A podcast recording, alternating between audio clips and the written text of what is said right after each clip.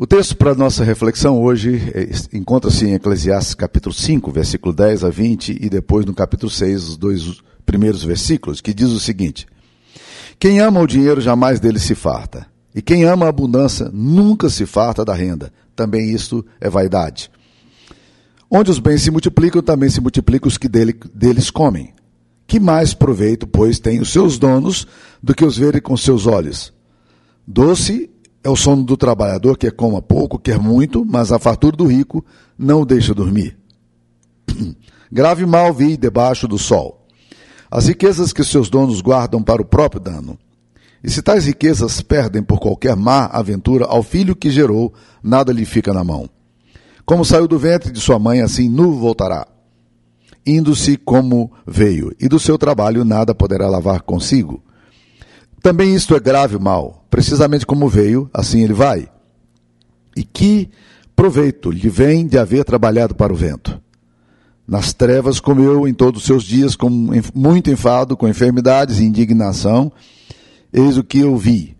Boa e bela coisa é comer e beber e gozar cada um do bem de todo o seu trabalho com que se afadigou debaixo do sol, durante os poucos dias da vida que Deus lhe deu, porque esta é a sua porção. Quanto ao homem a quem Deus conferiu riquezas e bens e lhe deu poder para deles comer e receber a sua porção e gozar do seu trabalho, isto é dom de Deus. Porque não se lembrará muito dos dias da sua vida, porquanto Deus lhe enche o coração de alegria. Há um mal que vi debaixo do sol e que pesa sobre os homens. O homem a quem Deus conferiu riquezas, bens e honras, e nada lhe falta de tudo quanto a sua alma deseja mas Deus não lhe concede que disso coma. Antes o estranho o comeu, o come. Também isso é vaidade e grande aflição. Esta é a palavra de Deus. Bem, hoje o tema nosso é perigos e bênçãos do dinheiro, baseado aqui em Eclesiastes capítulo 5, como nós vimos. E falar de dinheiro é, uma, é sempre um desafio imenso, por quê? Porque de um lado você tem pessoas que sempre olham o dinheiro é, numa, numa, perspectiva exploratória. E isso em igrejas tem se tornado cada vez um problema mais sério. E isso é um problema porque porque você retira a possibilidade de uma reflexão mais séria sobre o dinheiro, como a palavra de Deus nos propõe. De outro lado, nós temos pessoas que não querem falar de dinheiro. Elas acham que dinheiro é alguma coisa que eh, tangencia o mundo secular e não o mundo eh, espiritual. E que, portanto, não é um tema para a gente poder estudar.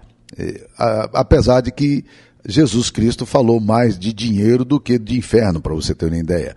O primeiro grande, o grande tema de Jesus foi, foi o reino de Deus. O segundo tema que ele mais falou, mais do que céu e inferno, foi exatamente sobre o dinheiro, porque ele sabe o lugar que o dinheiro ocupa no nosso coração. Richard Foster, num belíssimo livro dele chamado é, Dinheiro, Sexo e Poder, que eu recomendo a quem quer ler uma boa literatura, ele, ele afirma que nós precisamos entender que dinheiro não é alguma coisa neutra. Não existe neutralidade no dinheiro. Pelo contrário, o dinheiro é uma força espiritual. Tanto é que Jesus diz que nós não podemos servir a Deus e a mamon. Ele não usa o termo dinheiro, ele usa mamon, que era uma entidade ligada ao dinheiro. Então Jesus atribui uma força espiritual por detrás do dinheiro. Por isso que dinheiro pode ter poder de vida e poder de morte. Poder de vida quando você usa bem para o reino de Deus, para a glória de Deus, e poder de morte quando você usa de forma exploratória e manipulativa. Então, na verdade, nós precisamos estudar. E nesse texto é, de Eclesiastes é um bom texto para a gente poder trabalhar sobre isso aqui. Né? Um comentarista chamado Atkins, ele dá a essa película o, o seguinte título: A multiplicação da ansiedade com a possessão.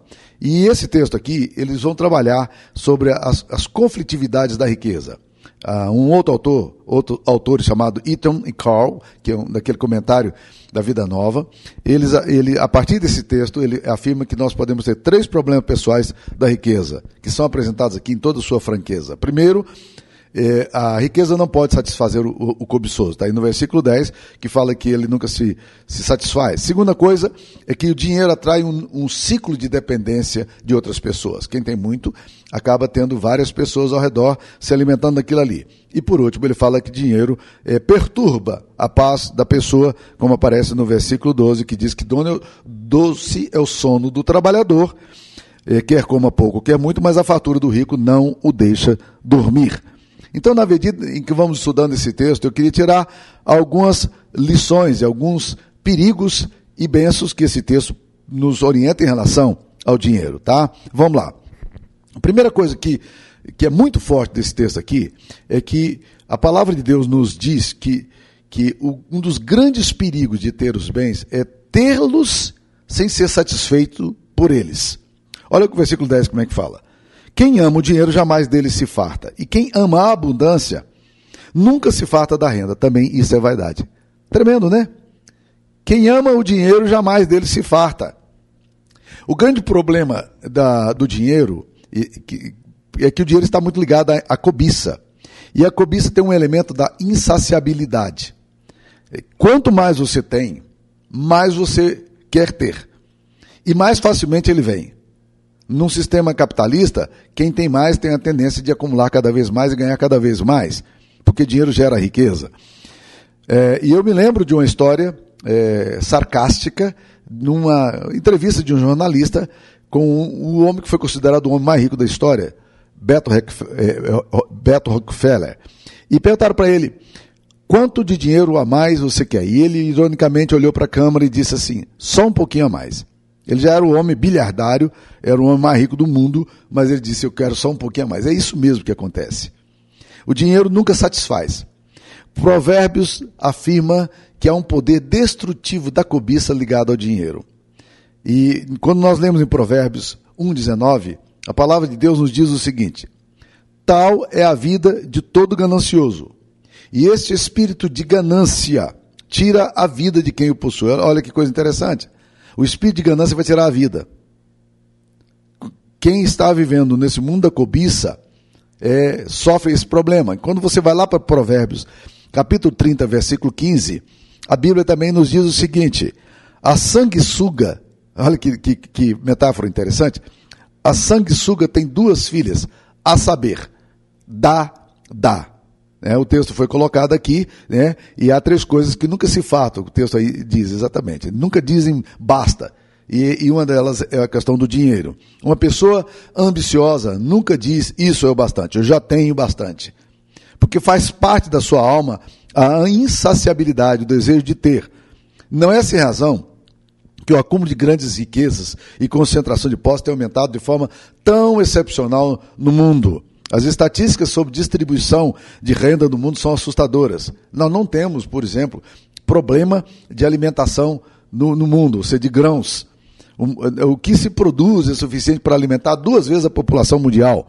Mas o que existe é uma concentração de renda. Pessoas que ganham muito, insaciavelmente acumulam, é, e que, na verdade, é, e há outras pessoas que não têm nada.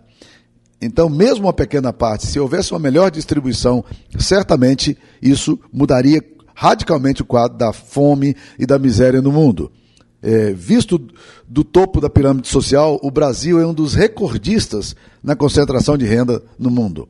Em 2019, 1% da população mais rica detinha 28,3% da renda do país, quase um terço do total.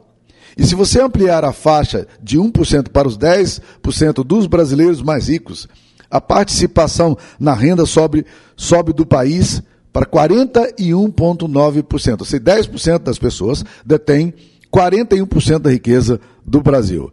E muito disso certamente está no fato de que há uma insaciabilidade. O dinheiro não, não satisfaz. O dinheiro, quem tem dinheiro jamais se farta. Esse, esse anseio por ter mais mas nunca se, ser satisfeito. Essa é uma verdade complexa. Por isso que Eclesiastes fala: quem ama o dinheiro, jamais dele se farta, e quem ama a abundância nunca se farta da renda. É, é, e é muito sério isso aqui. Porque junto ao acúmulo é, surge o problema do coração, que não se satisfaz. Pois quem ama a abundância não se satisfaz. Mesmo abastados, nós podemos ser vorazes, e podemos estar insaciáveis, como se fôssemos consumidos por uma gula patológica, do tipo de uma pessoa que, mesmo depois de um banquete, ela não se sente saciada. Ela, ela quer comer mais, mas ela não dá conta de comer mais, ela não precisa comer mais, ela não pode comer mais, mas ainda assim ela, ela deseja, porque a insaciabilidade está presente no coração. Então, esse é um dos grandes perigos que o texto aqui nos apresenta em relação à riqueza. Segundo perigo que, e, e, e desafio que nós temos está aqui no versículo 12, Eclesiastes 5, versículo 12, que diz: é, Doce é o sono do trabalhador, quer coma pouco, quer muito, mas a fatura do rico não deixa dormir. O versículo 11 fala: Onde os bens se multiplicam, também se multiplicam os que deles comem. Que mais proveito, pois, têm os seus donos do que os verem com seus olhos? Essa pergunta é uma pergunta interessante, né? Ele fala aí que quanto mais aumenta a sua riqueza, os bens, mais aumentam os cuidados. Onde a riqueza está jorrando, muitas pessoas se aproximam para perto da abundância, e é natural que assim seja. As pessoas circulam por onde passam os recursos. Então, pessoas com muitos recursos vão criando uma rede ao seu redor, e, lamentavelmente, nem sempre elas querem esse tipo de, de pessoas, dependendo delas, porque elas não querem doar. Apesar de não quererem, por mais mesquinhos e avarentos que sejam, os conglomerados financeiros precisam de mão de obra e de funcionários para manter a estrutura funcionando. E então a Bíblia fala: onde os bens se multiplicam, se multiplicam também os que dele comem. Então, aumentar a riqueza aumenta a responsabilidade. Essa é outra coisa que esse texto faz questão de nos ensinar sobre o dinheiro. Mas olha o outro ponto aqui no versículo 12. Que mais proveito, pois, tem os seus donos do que os, os verem com seus olhos? Muitos bens que nada mais servem a não ser para o orgulho humano. Por quê? Porque está dizendo aqui que, que quando você tem demais, chega um ponto que você só pode dizer, eu tenho. E olhar e dizer, é meu. Mas você não pode desfrutar disso? Você não dá conta de desfrutar de tudo que você tem? E eu tenho um caso muito interessante, pessoal, é, de um amigo pessoal meu lá dos Estados Unidos, que foi trabalhar na casa de um homem que foi, foi colocado na revista Forbes como o 70 cara mais rico da, da América, numa determinada época da sua vida. Ele era o septuagésimo. Ele era um homem riquíssimo. E ele tinha muitas casas de veraneio. Ele tinha muitas casas para ir. Tinha casa em Maine, tinha casa ali na divisa do Lake Champlain, na divisa com o Canadá. É, ele tinha avião particular. Ele tinha é, coleção de carros, de filmes famosos. Um museu na casa dele só para ele, porque ninguém praticamente via o seu museu. E quando ele chegava lá, ele ficava todo ansioso para mostrar para a gente os carros, porque era a única oportunidade que ele tinha de mostrar o que ele tem, né? Ele já faleceu. E esse homem, o que acontecia? Ele contratou esse amigo meu para poder trabalhar com ele como mordomo. Ele era responsável por tudo. Então ele dizia o seguinte: Iraci, vá até a minha casa em Lake Champlain, dá uma olhada lá como é que está. Então ele pegava o carro do patrão, um carro muito chique, e ia lá e lá, dava manutenção. E ele disse: fica por lá também, desfruta por lá. E ele ficava naquela casa chiquérrima, com um iate na porta com um barquinho de pesca, né? E, e mandava ele ir para lá para ficar à disposição dele. Então, na verdade, quem desfrutava era o meu amigo. Então ele chegava às vezes e dizia assim: Olha, eu preciso que você é, caminhe um pouco no iate, porque o iate está muito parado e eu não estou tendo tempo, vai lá. E ele saía com a família dele para passar uma tarde com, com o iate do seu, do seu chefe, né? aquele, aquele barco, aquela lancha de luxo que ele tinha para poder é, fazer o motor mexer. Né? Até que um dia ele ganhou uma lancha do patrão. Né? O patrão tinha uma lancha mais antiga e disse: Eu quero te dar de presente. Deu de presente de Natal para ele. E ele voltou todo orgulhoso para a casa dele com aquele presente de Natal e colocou ali no fundo do quintal da casa dele. E daí começaram os problemas dele. Por quê? Porque ele tinha que manter aquilo ali. Ele tinha que pagar a gasolina daquilo ali. Ele tinha as taxas para pagar daquilo ali. Ele tinha todo, toda uma despesa que antes ele não tinha. E agora ele não tinha dinheiro para colocar tanta gasolina quanto era necessária para colocar naquele barco para andar. E quando ele saía para andar com os amigos, quando voltava, ele tinha que limpar todo o barco, porque os amigos iam embora, como sempre acontece com quem tem lancha. Está entendendo o ponto? Olha o que o texto está falando. É, que aqueles que têm muito, eles não podem senão dizer: Isso é meu, mas sem desfrutar. E esse amigo meu, sabe o que aconteceu? Algum tempo depois ele pegou aquela lancha e deu para outra pessoa. Ele não quis a lancha mais. Então, na verdade, ele desfrutava mais quando era do outro dono. Então, eu tenho pensado muitas vezes e brincado, e ele me lembra isso quando se encontra comigo. Ele fala o seguinte: Samuel, eu nunca me esqueço de você falar que melhor do que ser amigo de um dono, eh, ser dono de uma chácara é ter um amigo que tem uma chácara. Melhor do que ser, é, ter uma lancha é ter um amigo que tem uma lancha, né? E assim por diante. Muitas coisas que nós temos, na verdade, é só para dizer que a gente tem. Porque se constitui, na verdade, uma enorme dor de cabeça. É só você, como dono, olhar e dizer: Isto é meu. É a única coisa que você tem. E muitas vezes você nem desfruta do que você tem, né? Então é muito importante a gente pensar isso. E o autor de Eclesiastes ironiza essa tola condição da realidade humana, de apenas dizer que as coisas lhe pertencem, mas sem ter condições de usufruí-las. Eu tenho um ditado, eu brinco muito com os pescadores amigos meus, dizendo, eu pergunto para eles, vocês estão pescando? E quando eles me dizem, não, eu não tenho de pescar, eu falo, olha, normalmente, as pessoas quando começam a ficar ricas, elas não têm tempo para pescar mais, né? Então, se você está pescando, na verdade, é porque você ainda não está rico. Os ricos não têm tempo para pescar. Vamos lá. Outro, outro princípio que nós vamos encontrar aqui é sobre o dinheiro, que é muito interessante, aparece no versículo 12 que fala que o dinheiro tem um grave problema. Ao invés de gerar tranquilidade, dinheiro pode ser fator de angústia e insônia. Olha aí, versículo 12. Doce é o sono do trabalhador, quer coma pouco, quer muito, mas a fartura do rico não o deixa dormir. Ter muito tira o sono. Normalmente, acumulamos, acumulamos para ter tranquilidade e não vivemos em situação de aperto. Cada vez mais a educação financeira encoraja as pessoas a economizarem, a fazerem planos, a pensarem em aposentadorias, planejamento, e não há nada errado com isso. A Bíblia até encoraja a prudência. Ser prudente não é algo pecaminoso, nem algo antibíblico. Provérbios capítulo 6, versículo 6 a 8, a palavra de Deus nos diz: Vai ter com a formiga o preguiçoso. Considera os seus caminhos e ser sábio não tendo ela chefe, nem oficial, nem comandante, no estio prepara o seu pão, na cega ajunta o seu mantimento. Então, planejamento é algo importante, até, o, até a formiga faz isso, e a Bíblia diz: aprenda com ela. Agora, o problema de ter dinheiro é que o dinheiro traz preocupações. O mau uso do recurso, o investimento mal realizado, um prejuízo financeiro, e muitas pessoas ficam tão preocupadas quanto ao futuro e com as perdas que eventualmente a vida traz, que transformam essa preocupação numa fonte de, de enfermidade, de patologias e de insônia. É isso que o texto está alertando. O trabalhador pode dormir sem ansiedade, enquanto o que tem bens e posses pode se tornar uma pessoa angustiada é, e ansiosa com, pelo fato de ter.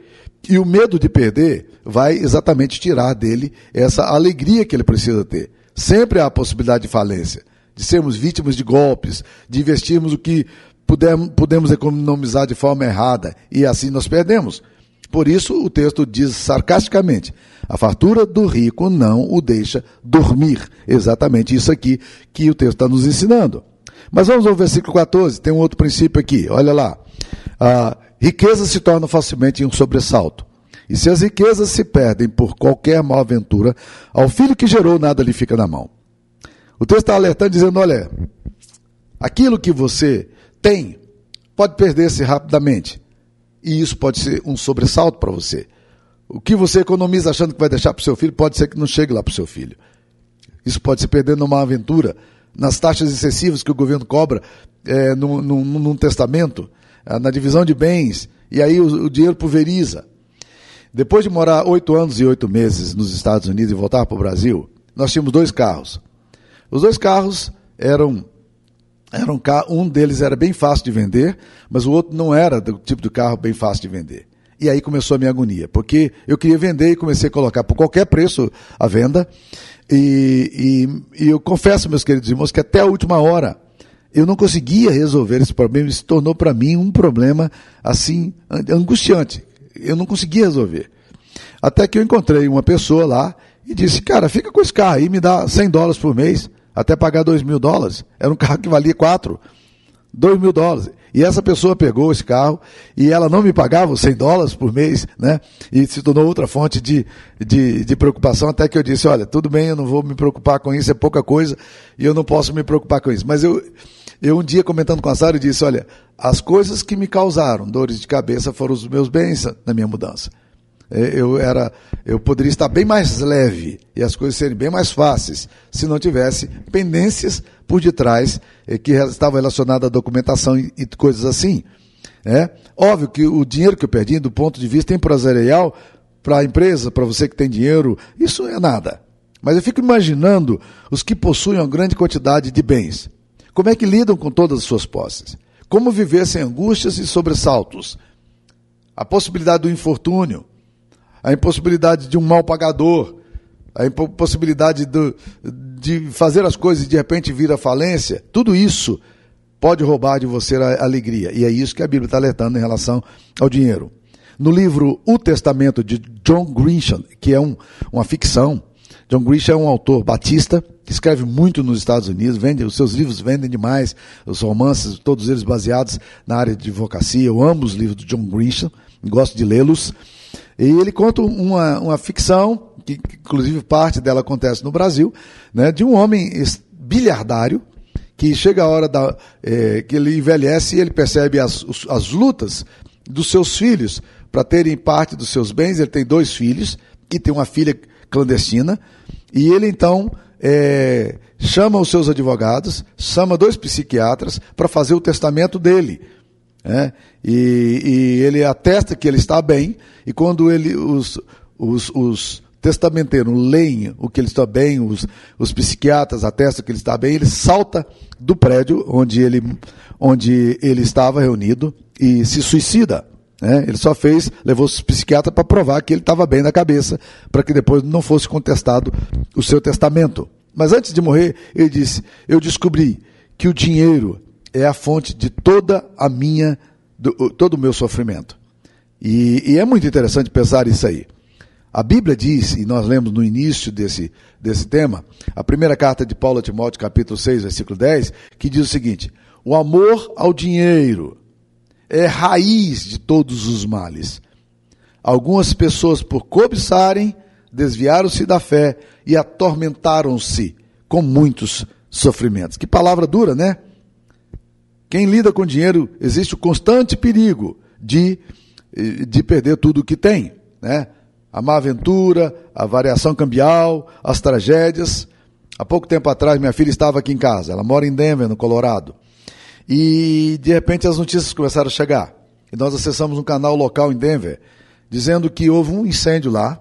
E esse incêndio estava com ventos de 160 km por hora. Você imagine a velocidade do vento. Um vento uma ventania imensa. É, e quando nós acessamos a, a, o jornal, ele estava falando de ventos a 100 km por hora. E que estava indo na direção da minha filha. Era bem perto da casa da minha filha. Né? E nós sabíamos que era questão de horas, é, ou tava, o fogo chegaria. E estava devastando. 380 casas foram consumidas nesse incêndio. Bairros inteiros foram destruídos.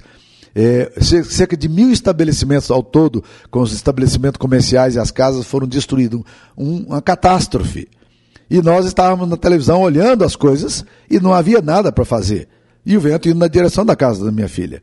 Graças a Deus, duas coisas aconteceram. Primeiro, o vento diminuiu a sua força, né? E segundo, o vento mudou de direção, né? Mas isso não deixou de trazer grande angústia, vendo a possibilidade da casa dela ser queimada, com tudo que estava dentro, né? E também, mesmo depois de ter sido liberta, ainda havia grande angústia, porque pessoas conhecidas da minha filha eh, tiveram sua casa inteiramente queimada também. Então, meus queridos, ter as coisas muitas vezes pode se tornar uma fonte de muito sofrimento, né? E por isso que a Bíblia diz que a gente tem que exortar aos ricos do presente século que não sejam orgulhosos, nem depositem a sua esperança na instabilidade da riqueza, mas em Deus, que tudo nos proporciona ricamente para nosso aprazimento. Essa é a palavra de Deus, né? Agora, eu queria fechar aqui, meus queridos, tentando dizer quando é que a riqueza adquire sentido. A partir desse texto aqui, primeira coisa que eu queria dizer: não estabeleça relação afetiva com dinheiro. Isso é complicado. Por quê? Porque sendo dinheiro uma entidade, alguma coisa viva, ele, ele mexe com o nosso inconsciente. Ele mexe com as nossas emoções. Deus fez o dinheiro para usarmos. Deus fez as pessoas para nós nos relacionarmos. e Deus fez a Ele mesmo para que nós o adorássemos. Mas muitas vezes o que, que acontece? A gente adora o dinheiro, a gente ama, instrumentaliza as pessoas e muitas vezes por causa de posse e por causa de coisas nós matamos os nossos relacionamentos, a nossa relação com Deus. Por isso que a Bíblia diz que o amor ao dinheiro é a raiz de todos os males. A Bíblia não diz que o dinheiro é, é a raiz de todos os males, mas que o amor ao dinheiro. Então, não estabeleça uma relação afetiva com dinheiro. Isso pode ser um desastre para a sua vida. Segunda coisa, não tenha obsessão em acumular. A obsessão em ver e ter, para poder dizer que somos donos, é infrutífera e tola, como nós vimos aqui. Nosso prazer não pode estar em amontoar para dizer para as pessoas: nós temos. Isso é tolice. Nós não precisamos disso. Por isso, o autor de Provérbios, capítulo 30, versículos 7 a 9, faz uma declaração interessante. Olha aí. Provérbios 30, versículos 7 a 9. Duas coisas te peço, não mas negue antes que eu morra. Afasta de mim a falsidade e a mentira. Não me des nem a pobreza nem a riqueza.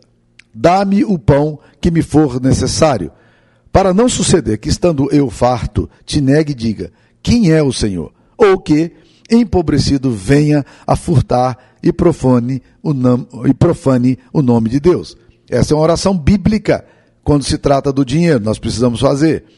Use o dinheiro para abençoar vidas, para cooperar com sua igreja local, para investir na obra missionária, nas obras sociais, o dinheiro tem sido tantas vezes usado para manipulação, para exploração, para violência. Vamos usá-lo para a glória de Deus, para a construção do reino. Terceiro, não fique obcecado pelo trabalho com prejuízo físico, canseiros e irritações só para adquirir bens transitórios e fugazes. O texto aqui fala, fala exatamente sobre isso, né? Ah, de homens que, que não gozam do seu trabalho. Olha que coisa interessante, né? É, ele fala aqui no versículo, no versículo é, 17: Nas trevas comeu, Eclesiastes 5, 17. Nas trevas comeu em todos os seus dias, com muito enfado, com enfermidades e com indignação. O texto descreve aquele que trabalhou incansavelmente nas, comendo nas trevas, todos os seus dias, com enfado, com enfermidade, com raiva, indignação. Essa é a descrição de, de, de pessoas que só pensam em trabalhar, de, só pensam em produzir, só pensam em ganhar mais. Esse texto relata a miséria que acompanha aquele que vive obcecado por seus bens, passando seus dias sem lazer, comendo nas trevas, perdendo a razão de viver, vivendo enfadado, perdendo a saúde, cheio de enfermidades, tornando-se irritadiço, raivoso, e é, esse é um grande risco para nós. Então não fique obcecado pelo trabalho com prejuízo físico. Mas há um outro princípio aqui que nós precisamos ainda olhar. Desfrute conscientemente e agradavelmente dos bens resultantes do trabalho. Olha o versículo 18. Eis o que ouvi.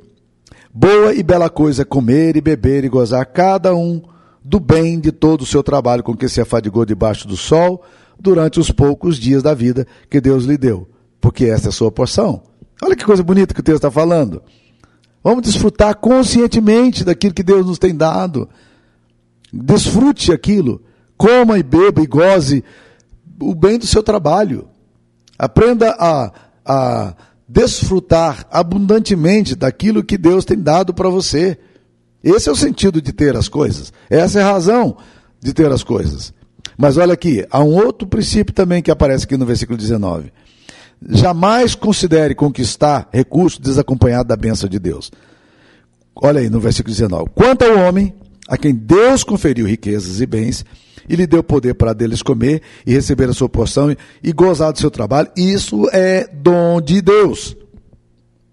A Bíblia nos mostra que as riquezas obtidas pela exploração, pela injustiça, em detrimento do pobre, não trazem bênção. Nós não devemos aspirar a riquezas se essas forem provenientes da exploração do pobre, da desumanização, da esperteza, da desonestidade, da malandragem. Deus dá riquezas e bens a quem Ele quer. Mas a grande riqueza da vida se dá quando nós temos o poder de comer e receber a porção e gozar do trabalho, entendendo isso como bênção de Deus. Não adianta ter comida e não ter saúde para desfrutá-la. Ter ricas camas, mas não ter o sono. Ter muitos bens, mas não ter tempo para desfrutá-lo. Se, se tornar-se rico sem a bênção de Deus é uma tristeza. Mas por último, aprenda a desfrutar de tudo quanto Deus te dá com o coração repleto de alegria. O versículo 20 vai falar sobre isso.